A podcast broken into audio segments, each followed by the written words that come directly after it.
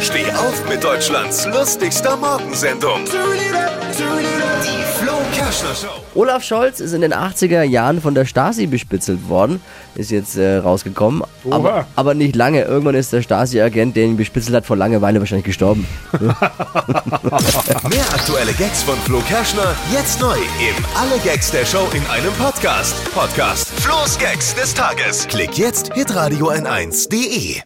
Die heutige Episode wurde präsentiert von Obst Kraus. Ihr wünscht euch leckeres, frisches Obst an eurem Arbeitsplatz? Obst Kraus liefert in Nürnberg, Fürth und Erlangen. Obst-Kraus.de